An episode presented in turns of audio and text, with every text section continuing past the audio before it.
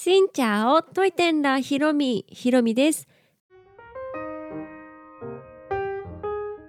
この番組は YouTuber ブロガーでありベトナム旅行研究家のひろみが日々の出来事やベトナム旅行にまつわるお話をしています。毎週月水金各種ポッドキャストとスタンド FM で配信をしています。急に寒くなりました。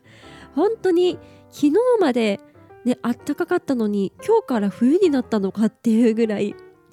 セーターをね着て街に出たんですけどそれでも寒くなるような本当に急に変わりましたね。おかげで、まあ、ご覧のようにというかお聞きのようにちょっと鼻声になってしまってます。もう布団に丸まって寝ないとダメですね。はい皆さんもあったかくして寝てください。というわけで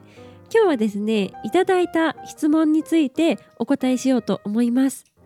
YouTube のグラブの使い方っていうベトナムで使う配車アプリのグラブの使い方を紹介した動画に先ほどいただいたいただきたてほやほやな質問についてです。まずは質問をお読みします。夏だめしさん。ひろみさんこんにちは。2022年10月にホーチミンに行く予定です。娘と行くのですがバイクに乗ってみたいのでグラブバイクを使おうと思っています。通話付き SIM を1枚娘さんのスマホに入れるようのしか買わないつもりですが娘のグラブアプリだけで同時に2台バイクが予約できるのでしょうか。調べてもわからなかったので質問しました。もし分かればよろしくお願いいたしますというコメントです。夏試しさんどうもありがとうございます。まあ、夏試しさんがね、ラジオを聴いているかどうかは別として、このグラブバイクのアプリはベトナム旅行でとても旅の移動が快適になるようなアイテムなので、皆さんね、行かれる際はもうぜひぜひ入れてほしいアプリです。ベトナムって東京みたいにメトロが張り巡されているとかそういう交通の電車とかがないのでちょっとした移動はタクシーとかバイクタクシーがねとても便利なんですね。その時に白タクとかがよくいるベトナムでちょっとね変な人に捕まってめっちゃ高額払ったなんてことがあったら怖いのでそれを防ぐためにグラブバイクはもう入れておいた方がいいです。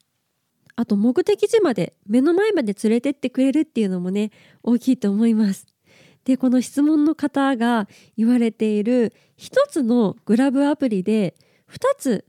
2台同時に呼べるかということなんですがこれは呼べないんじゃないかなと思います。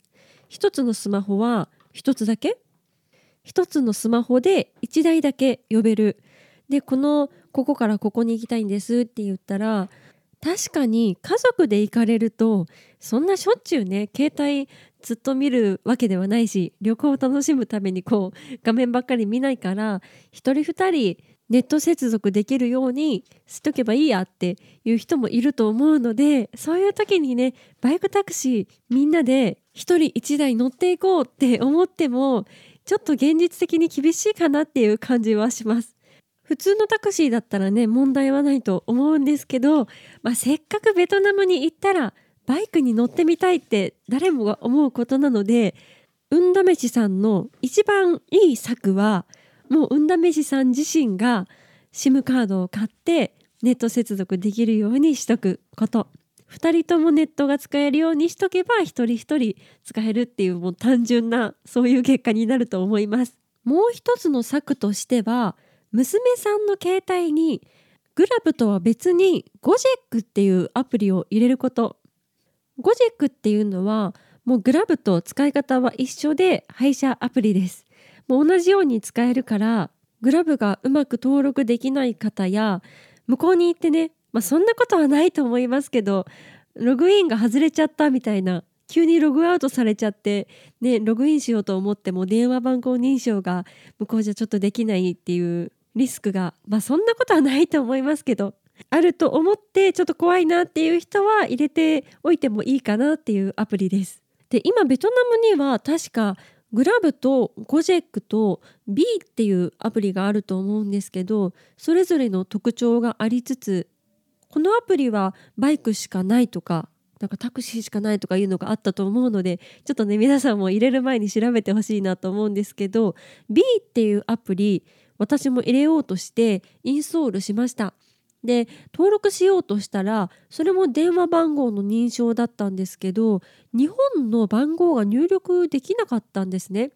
最初の国旗のところがベトナムからこう変えることができなかったので日本の番号は入れれないのかなとか思ったりしてで結局ゴジェックだけ入れています。でこのグラブとゴジェックを娘さんの携帯に入れておけば同じ行き先にして同じようにもう2台配車するってことが、まあ、可能になってくるんじゃないかなと思うので、まあ、それでもねいいのかなと思います。ただこれは私的にはあんまりおすすめはしないですけどっていうのが何かあった時に怖いですよね。例えば途中で事故が起きちゃったっていう時に連絡が取れない。あと行き先の目的地の場所をもし間違えてしまってお互いが違うところに行ってしまった時に、ね、会うことができないとかあとビルの前を指定したんだけどビルってね結構大きなビルだとどこが入り口かわからないから全然真逆に降ろされることもあるだろうし。で運転手さんによってはねここでいい？とか言ってくる人もいるし運転手さん自体が間違えていることもあります。観光客からしたらね地元でグラブやってる人とかバイクタクシーやってる人ってもうそこにめっちゃ詳しそうなイメージですけど意外と通り越してたりとかここはここで合ってんのって言ってきたりする人とか 結構います。あと私が目的地にしてたところが全然違うところなのに堂々と通り過ぎてロッテビルの4階にあるよみたいな これはここのビルの4階にあるよとかってめちゃくちゃ言ってくる人もいました全然違うところなんですけどね もうそういう感じで離れ離れになってしまうリスクがあると思うので同時に2台バイクを呼ぶのであれば、まあ、やっぱり2人分、うん、アプリを持っていることネットがつながるようにしておくことっていうのがまあねいろんなリスクを考えたらいいんじゃないかなと。で私的におすすめしてるのがこの SIM カードって買う場所によって値段が結構違うんですけど Amazon で事前に買うこともできます。私も今年ベトナム行った時に使ったんですけど400円ぐらい、うん、で買うこともできるので夏だしさんみたいにめっちゃ速い 5G ぐらいの速さで通信したいとかじゃない方はもうこれぐらいで400円ぐらいで買ってなんとなくネットが使えるような感じでも十分だと思います。私実際にその400円の SIM 使って不都合もないしね繋がらなくてイライラするなんてことも一回もなかったし。でレビューによってはちょっと電波が遅いっていうのもあるみたいなんですけど私はそんなに感じなかったです。あと私のグラブを紹介している動画でたまに質問来ていたのがあのグラブの運転手さんと電話してたんですね。グラブのお兄さんがなかなか来なくって今どこかなとか思ってたら向こうから電話が来てで取ってねちょっと拙い言葉で 今ここだよとか言ってたんですけどそれについてひろみさんは通話付きの SIM にしているんですね。グラブ使ってそうやって話す時は通話付きじゃないといけないんだっていう認識の方がいらっしゃるんですけどあれはアプリ内の機能で電話ができるので私は通話なしのデータだけの SIM を使っています。いわゆる LINE 電話みたいなものですね。うん、LINE のアプリ内で完結するような電話機能。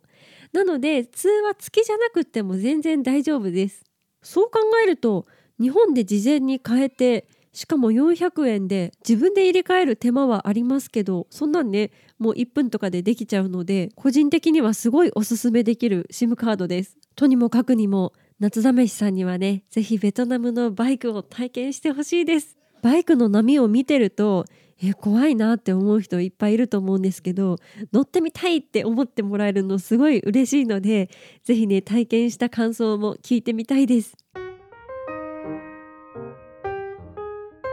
というわけで今日は YouTube のコメントでいただきました。グラブバイクのアプリは2台同時に呼べるの？という質問についてお答えをしました。